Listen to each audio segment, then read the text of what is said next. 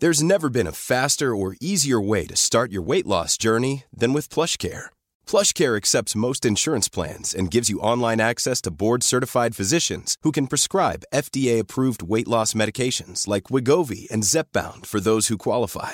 Take charge of your health and speak with a board-certified physician about a weight loss plan that's right for you. Get started today at plushcare.com slash weight loss. That's plushcare.com slash weight loss. plushcare.com slash weight loss. Vamos a platicar con Jorge Reyes Moreno, director general adjunto de índices de precios del INEGI, a quien me da mucho gusto saludar en la línea telefónica. Jorge, ¿cómo estás? Muy buenos días. ¿Qué tal? Muy buenos días, Mario. Muchas gracias por tu invitación a este programa de radio.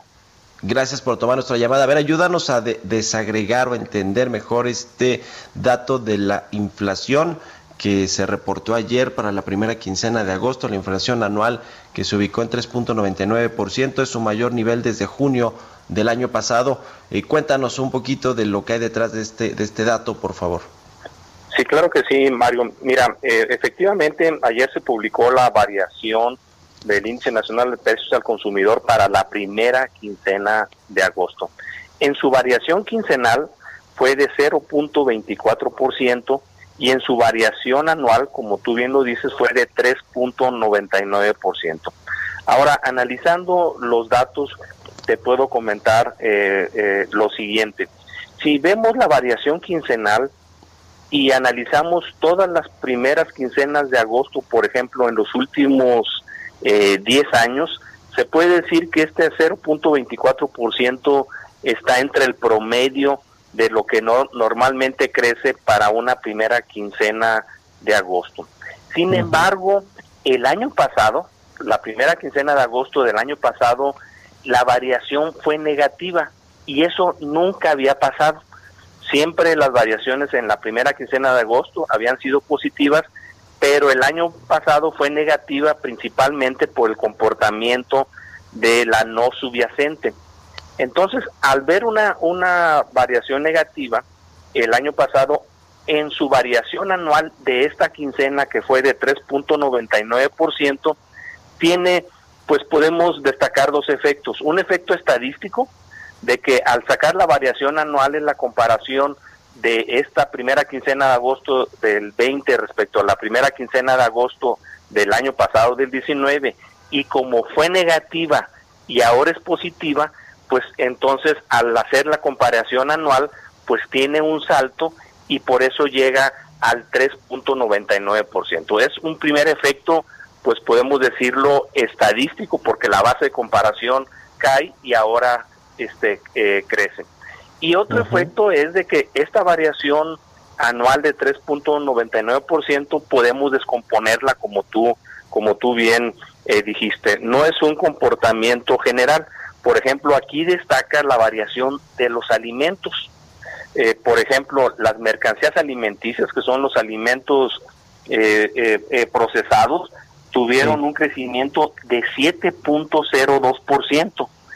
Y los productos agropecuarios, o sea, las frutas y verduras y los productos pecuarios, crecieron 7.96%. Esos son el grupo de productos que más están teniendo este crecimiento anual, pues llamarlo eh, alto. Sin embargo, los servicios, este, en variación anual, eh, eh, crecieron 2.43% y el resto de los productos, los que los catalogamos dentro de los energéticos y las tarifas autorizadas por el gobierno, crecieron 1.43%. 40%. Eh, por, ciento. por lo tanto, es, es en los alimentos los que están creciendo y podemos decir que es un comportamiento por la situación que estamos viviendo un poco esperado porque el ingreso que existe en el, en el país, el, eh, la demanda, pues básicamente la estamos concentrando principalmente en productos alimenticios eh, por distintas razones, que hay eh, cierre de actividades o eh, este no estamos consumiendo o estamos consumiendo en, en menor medida otro tipo de productos y por lo tanto en esos la presión de la demanda es menor que en los alimentos. Por eso estos son los que más crecieron. en variación anual. Sí, sí, sí. Y en el componente de el índice de precios subyacente, de la, de la inflación subyacente, los energéticos que en, en, quincenas anteriores habían tenido algún, algún aumento ahí importante que, quizá también presionaba al alza en la inflación, ahora no, no es así, ¿verdad? ¿Están viendo ya una, una tendencia de, de estabilización de los precios de los energéticos? Sí, efectivamente, como tú bien lo dices, en las últimas eh, eh, quincenas, eh, este, los energéticos estaban, estaban eh, creciendo y en esta primera quincena de agosto tuvieron una reducción de menos 0.011% y en su variación anual eh, son de 0.12%. Eh, y efectivamente en esta quincena empezaron, o bueno, tuvieron un, una, un registro de una variación negativa mientras que en las últimas habían estado eh, creciendo de manera constante. Por ejemplo, en la primera quincena de julio habían crecido 2.09%, en la segunda 0.47% los energéticos y ahora en esta primera quincena de agosto una reducción de 0.01% eh, para tener una variación anual, como lo comenté, de 0.12%. Eh, la semana pasada que hubo esta reunión de política monetaria del Banco de México, se, digamos ahí en, el comunicado y en lo que eh, pues se dijo en la reunión de la Junta de Gobierno, pues habla que en el horizonte de mediano plazo, quizá de 12 a 24 meses, eh, la inflación general se iba a ubicar alrededor del 3%, que es el, el objetivo, la, la meta del Banco de México. Eh, aunque bueno, hay, hay algunos nubarrones que, que, dan incertidumbre todavía lo que va a suceder con, la, con las economías en el mundo y con la economía mexicana. Eh, ¿Tú cómo, cómo, ves, cómo ves el panorama de mediano plazo eh, de estabilización de, de, este, de este indicador de inflación en un 3%? Bueno, efectivamente, como tú lo comentas, la, el objetivo de inflación es de, de, de 3% más menos un, punto eh, eh, porcentual, es decir, de 3 a, a, a, 4%. Ahorita efectivamente llegó a 3.99%, ¿verdad? Un, eh, un poquito menos de ese de ese eh, 4 4%. Aquí pues lo que creemos que ha estado pasando pues hay efectos tanto por la demanda que se ha estado concentrando en algunos productos como por el lado de la oferta, por los cierres, eh, por la cuestión de, del COVID, que, la oferta llega al mercado eh, no de manera constante, si bien este, ya empiezan a ver las actividades, pues no es de manera constante como en una situación normal. Entonces ahorita está teniendo un efecto tanto por la demanda que se concentra como por la, por la oferta, por las medidas relacionadas con la salud. Pues eh, y, y, por eso esta variación de precios pues se ve concentrada en, en algún grupo, en un grupo de productos, como lo comenté, en los alimentos.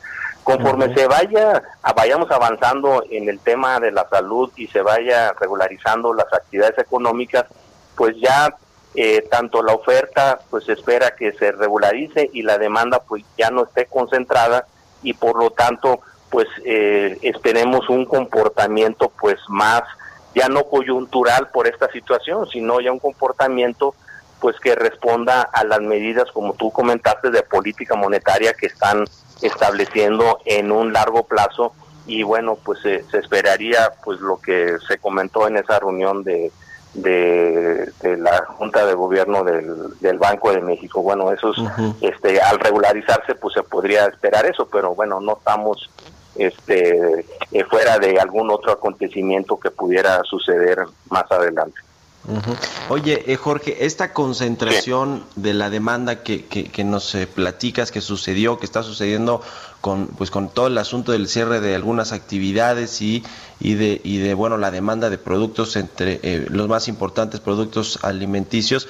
Esto ha generado que la, que la inflación haya tenido este ritmo constante de aumento en, en, las últimas quincenas, que bueno, creo que lleva ocho quincenas con, con repuntes, porque lo más lógico, digamos, y para los que no somos economistas, es que pues si cae la economía, si hay una menor oferta y demanda, porque el choque creo que vino por los dos lados, eh, con este asunto del coronavirus, pues es como que la inflación en, en teoría tendría que ir a la baja pero digamos esto explica, este asunto eh, explica eh, eh, por qué sigue o ha aumentado en ocho quincenas consecutivas o qué otros factores ves tú que han hecho que aumente cuando la economía está deprimida con una caída de casi 20% en el segundo trimestre.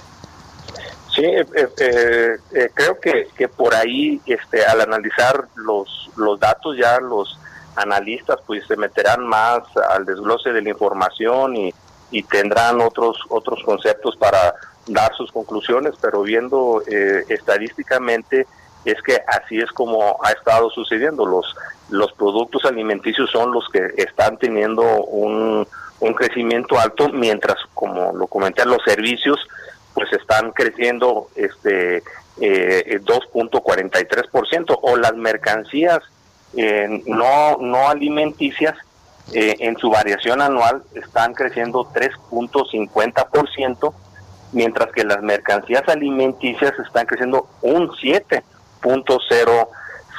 Eh, eh, Entonces se ve como que no es una variación de, de, precios generalizada, una alta eh, variación de precios generalizada, sino en, en los, los alimentos. Y como los alimentos tienen pues una alta ponderación, porque de nuestro ingreso un porcentaje alto lo dedicamos a, a los alimentos, la incidencia en la variación de los precios pues es más fuerte si esos productos donde gastamos más crecen, pues el impacto es mayor que otros productos donde el, el porcentaje de gasto es menor, pues su incidencia es, es menor. Por, por lo tanto, sí, los alimentos tienen eh, un mayor impacto en inflación, como es el caso, por ejemplo, de los energéticos, que cuando ellos empiezan a crecer, como eh, destinamos un porcentaje alto de nuestro gasto, pues el impacto del aumento de la gasolina nos, nos afecta más que otros productos que, que consumimos menos. Sí, sí, sí, es transversal a la economía. Bueno, pues muy interesante, eh, Jorge Reyes, director general adjunto de, índice, de índices de precios del INEGI. Te agradezco mucho que nos hayas tomado la llamada aquí en Bitácora de Negocios y muy buenos días. Sí, buenos días, Mario. Al contrario, muchas gracias por tu invitación. Hasta luego. Mom deserves the best, and there's no better place to shop for Mother's Day than Whole Foods Market. They're your destination for unbeatable savings, from premium gifts to show-stopping flowers and irresistible desserts. Start by saving 33% with Prime on all body care and candles. Then get a 15-stem bunch of tulips for just $9.99 each with Prime. Round out Mom's menu with festive rosé, irresistible berry chantilly cake, and more special treats. Come celebrate Mother's Day at Whole Foods Market